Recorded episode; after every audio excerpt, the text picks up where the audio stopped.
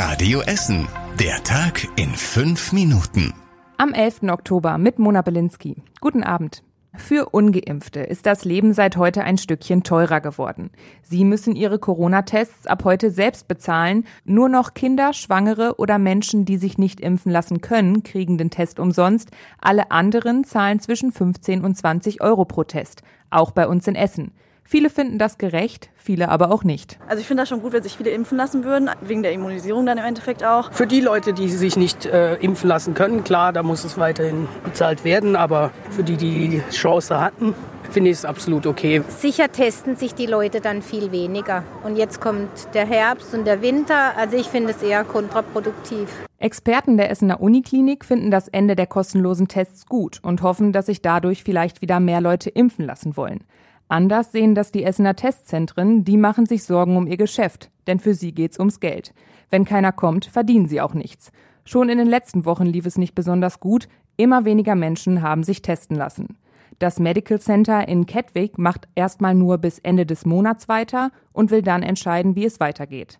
Andere wollen auf jeden Fall weiter testen, zum Beispiel Teststellen in Altenessen. Im Südostviertel war der Fund einer Leiche heute ein großes Thema. In einer Wohnung an der Steinmetzstraße ist gestern Abend die Leiche einer 25-jährigen Frau gefunden worden.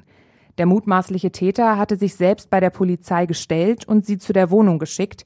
Der Mann hat zwar zugegeben, die Frau getötet zu haben, trotzdem gibt's noch viele offene Fragen. Zum Beispiel, warum er die Frau umgebracht hat oder in welcher Beziehung die beiden zueinander standen.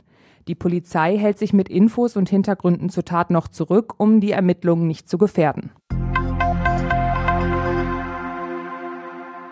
Am Wochenende ist bei einem Kreisligaspiel in Essen ein Schiedsrichter übel attackiert worden. Beim Meisterschaftsspiel des FC Kanab gegen Al-Az Libanon hatte ein Spieler den Schiedsrichter nach einer Entscheidung übel beleidigt und kassierte dafür die rote Karte. Er wurde sauer, ging auf den Schiri los und trat ihm fest in den Bauch. Jetzt muss der Fußballer mit Konsequenzen rechnen.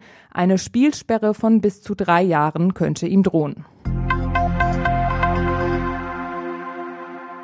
Etwas bessere Nachrichten kommen vom Essen Light Festival aus der Innenstadt. Gestern wurden die aufwendigen Lichtinstallationen ein letztes Mal eingeschaltet und haben zum Finaltag nochmal einen richtigen Ansturm erlebt. Die Stadt war begeistert und auch die Besucherinnen und Besucher. Es ist schön, dass wir in Essen mal was äh, so herausragendes haben, was die Menschen anzieht. Die Wasserspiele oder das bei Wonnig mit zum Beispiel dem Moos fand ich sehr interessant und sehr schön. Perfekt mit dem Wetter, passt genau. Die Essen Marketing schätzt, dass insgesamt 400.000 Menschen das Essen Light Festival besucht haben. Am beliebtesten war die Wasser-, Musik- und Lasershow hinter dem Westenergieturm im Südviertel. Das Light Festival ist zwar vorbei, trotzdem wird die Innenstadt schon bald wieder hell erleuchtet. Gerade werden die weihnachtlichen Lichter aufgehängt, die dann Ende des Monats eingeschaltet werden.